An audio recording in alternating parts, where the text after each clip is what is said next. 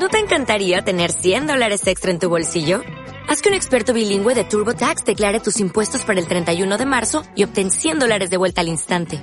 Porque no importa cuáles hayan sido tus logros del año pasado, TurboTax hace que cuenten. Obtén 100 dólares de vuelta y tus impuestos con 100% de precisión. Solo con Intuit TurboTax. Debes declarar para el 31 de marzo. Crédito solo aplicable al costo de la presentación federal con TurboTax Full Service. Oferta sujeta a cambios o cancelación en cualquier momento. Soy Diana Muñoz y me obsesioné con que más mujeres logren una vida en gozo y satisfacción tras haberlo hecho yo misma. ¿Cómo? Con una singular perspectiva de conciencia. Ver todo aspecto de la vida bajo el lente de las esencias femenina-masculina. En términos prácticos, ¿qué significa esto?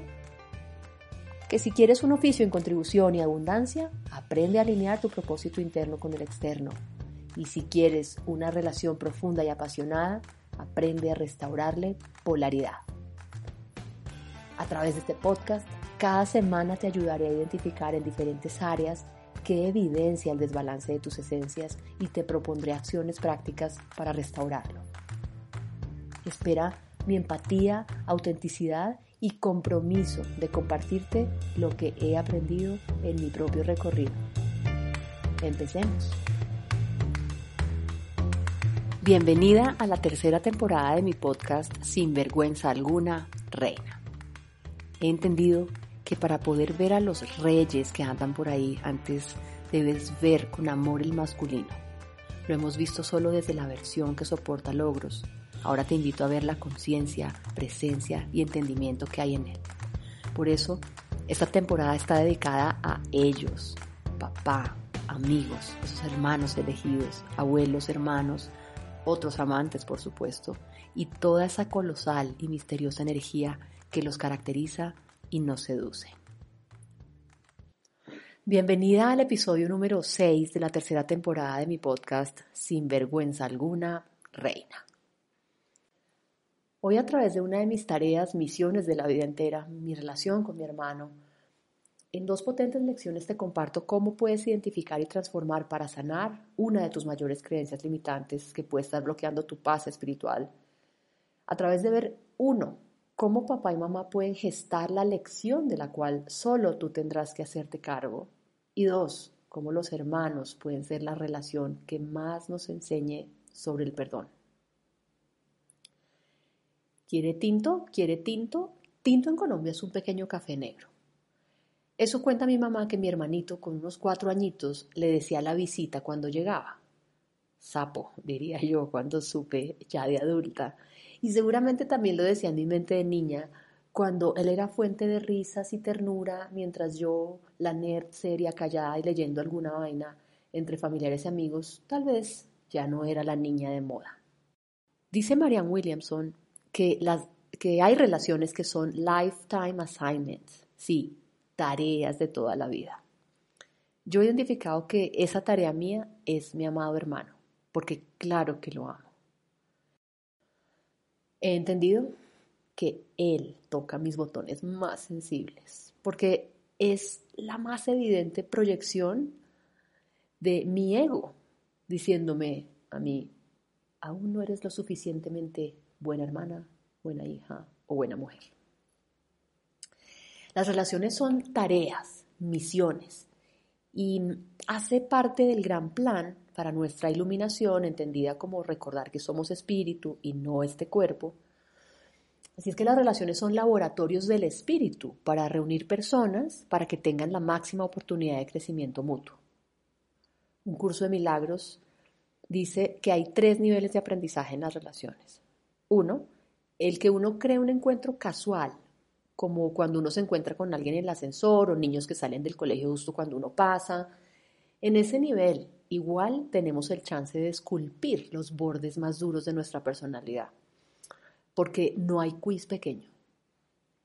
Nuestras debilidades seguro se hacen muy evidentes en encuentros así, en los casuales, y se magnifican en relaciones más intensas y cercanas.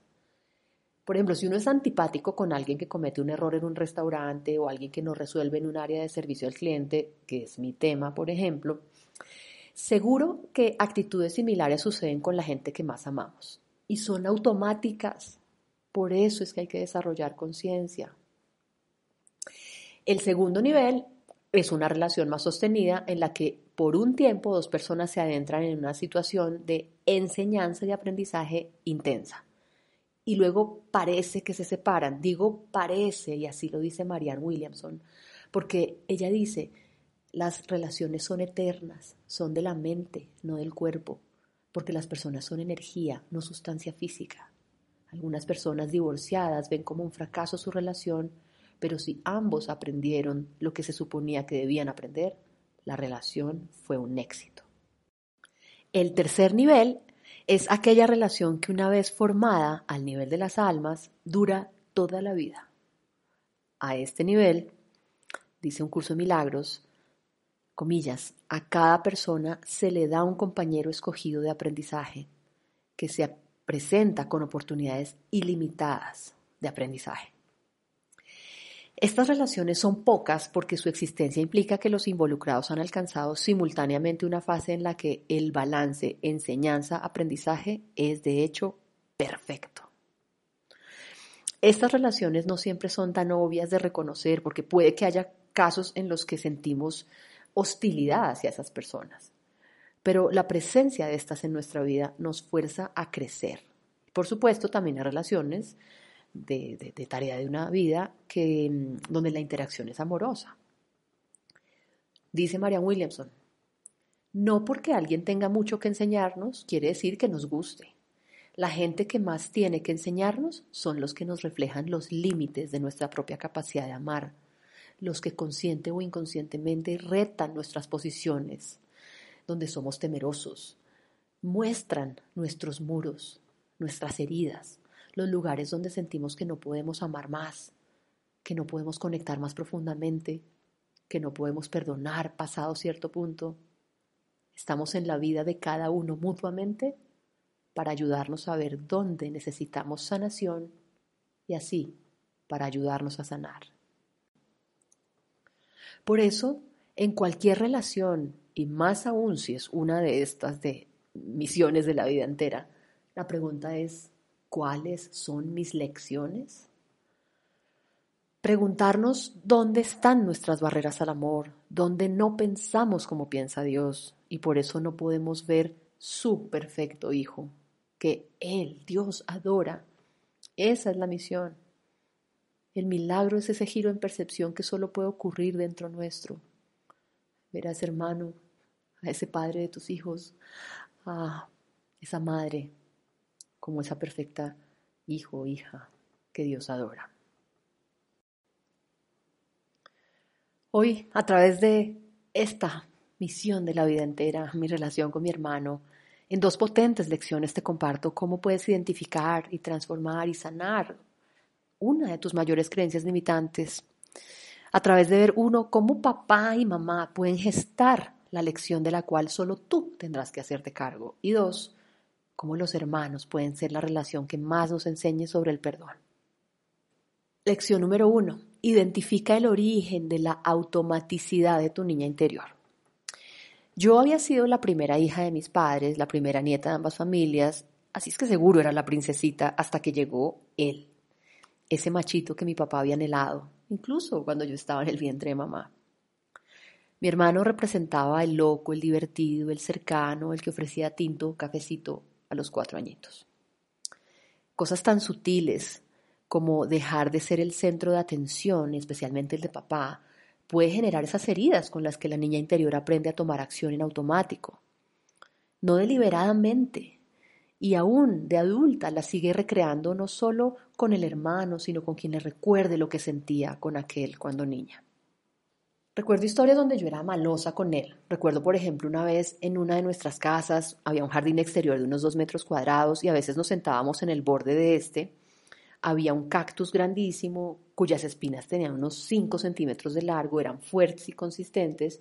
Y no recuerdo por qué, pero en alguna de esas peleas de hermanos lo empujé hacia el jardín, cayó de espaldas contra el cactus, se enterró una de las espinas en su espalda. Bueno, llanto y obvio, pues yo la mala. Y claro que lo había he sido, pero en automático, nunca fue intencionadamente. También recuerdo en un viaje a Cartagena donde nos quedamos en un hotel de muchos pisos Y mis papás ya habían bajado a desayunar, nosotros bajamos después y mientras bajábamos, eh, le digo a mi hermano, mientras se cerraban las puertas del ascensor, meta el dedo. Lo metió, las puertas se cerraron sobre el pequeño dedo de mi hermanito de unos 10 años, le causó una pequeña herida en ese dedo de su mano derecha que puso en evidencia una vez más el acto de la bully que les habla. Porque él, siendo diestro, empezó a comer con su mano izquierda y bueno, el resto podrán imaginarlo. ¿Será que de ese tipo de eventos es de los que el ego a veces se pega para decir, no eres una buena persona? Esa es la forma en la que una niña se forja creencias limitantes y se cree guiones con los que le da forma a la película de su vida, le da forma a sus propias actuaciones, a las de la actriz principal y a las de los actores de reparto de la película que co-crea desde la creencia a la que se atora la niña interior. Lo más importante que quiero que te lleves de esta lección es que la automaticidad de tu niña interior no eres tú. Tú eres la mujer sabia que sabe cuál es la verdad con mayúscula, que eres amor y que tal vez las formas de llamar la atención no han sido las más apropiadas, pero la intención última era esa, ser amada. En la siguiente lección te explicaré cuáles eran los motivos de la presunta maldad de esa niña.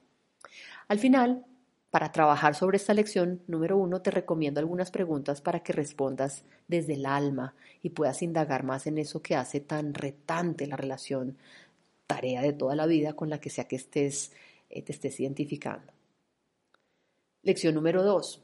Papá y mamá son solo responsables de gestar la lección por aprender y a ti, como adulta, te toca hacerte cargo de aprobarla, de sanarla de los padres más espectaculares que nadie pueda tener, resultó la que puede ser una de mis mayores oscuridades. Mis padres buscaban que su hijo, solo un poco más loco que su hija mayor, tratara de ser más responsable y sensato. Sonará extraño, pero fue una narrativa que aparentemente buscaba algo positivo, por la cual me apropié de una identidad por fuerza de escucharla varias veces por parte de mis padres en relación con mi hermano.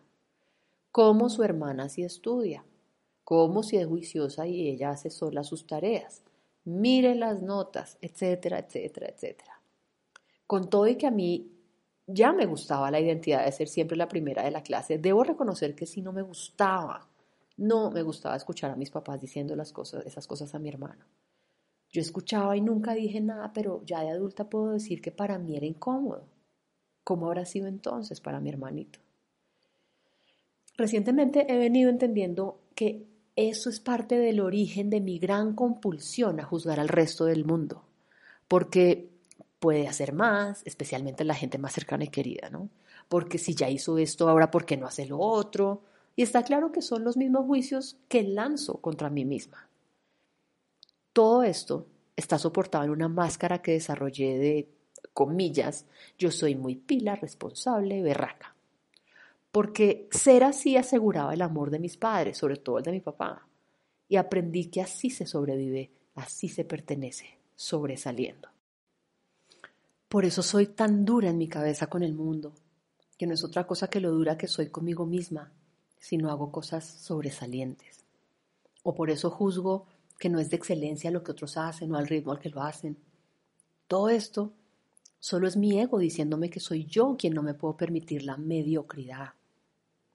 Esto porque la narrativa solapada del ego es que eso es lo que soy, mediocre, y me hace proyectar en el mundo entero mi pavor a hacerlo, a ser ordinaria, a ser de la masa. Lo he venido entendiendo y por eso sigo trabajando en mí, en el sentido de quién me creo yo para calificar el ritmo de evolución de conciencia del resto, o quién soy yo para definir cuál es la excelencia de unos y otros, ¿Quién soy yo para cuestionar si a alguien le vale madre hacer como le dé la gana hacer? Y pregúntate tú lo mismo. Ahí es donde vuelve y el ego da una vuelta adicional, porque al ser consciente de tanto juicio, él mismo me dice, ¿ves? Juzgas por doquier, no eres una buena persona. Si del ego se trata, puedes ver, uno nunca gana, Gracias a Dios, tú y yo ya escuchamos las dos voces, la de aquel y la voz de la almita. Así, ese puede ser el origen de ese batallar dentro de mi mente, lo más importante es que mis amados padres fueron instrumentos, siguen siendo, para que yo me haga cargo de lo que mi niña interior interpretó. Y día a día trabajo en seguir despegándome del rostro la máscara de ser doña siempre en lo correcto Muñoz. Ese trabajo implica administrar las emociones que trae esa guerra civil interna. Por eso, permítete sentir la tristeza de creer que no eres suficiente o que no eres amada si no haces perfecto o en excelencia, la que sea tu definición. Siente ese dolor, porque ese dolor te lleva a la verdad recordando lo que sí eres. Y es que no importa cuánto hagas o dejes de hacer, siempre que lo hagas desde la intención del amor, eso basta para ser amada. Eres amada por existir. Punto. Algunas acciones que te sugiero. Primero, pregúntate, ¿qué heridas llevas en tu interior en relación con tu hermano, tus hermanos, hermanas? ¿Qué rol cumplió cada uno de tus hermanos en la infancia? ¿Qué etiquetas recibió cada uno de ellos? Y sabiendo el impacto que eso tiene sobre los niños, ¿cómo ves más compasivamente lo que eso significó entonces para ti, para él, ellos, ellas? Escribe un texto sobre lo que te gustaría decirle, decirles a la luz de tus reflexiones. Dos, pregúntate, recordando esa frase que dice, no podemos dar de lo que no tenemos, que puedes reconocer de cómo era el contexto de papá y mamá como hijos de los abuelos, con qué paradigmas y creencias crecieron, cómo afectó esto el contexto en el que te tuvieron a ti y a tus hermanos, ¿Cuáles son las heridas que más te duelen por cuanto tus padres hicieron o no hicieron? ¿Cómo puedes darle una mirada más compasiva a lo que ellos te dieron, entendido que te dieron lo mejor que podrían haberte dado?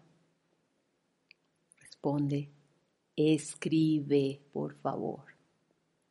Y hasta acá este episodio. Recuerda que solo desde la reina podemos cumplir con nuestro propósito y experimentar plenitud. Y si quieres saber cosas singulares que semanalmente comparto solo con quienes hacen parte de mi comunidad de suscriptoras y aún no lo eres, ve ahora mismo a www.dianamunoz.com.co barra suscribirse. Gracias por escuchar este podcast. Si te gustó este episodio, haz un screenshot y etiquétame y comparte. Sería muy especial un reconocimiento en Instagram o aún mejor, Deja tu opinión en Apple Podcast o en Google Podcast. Sigue elevando el volumen de la reina que se aloja en ti, porque el mundo necesita de más femeninas mujeres poderosas. Gracias y nos vemos la próxima semana.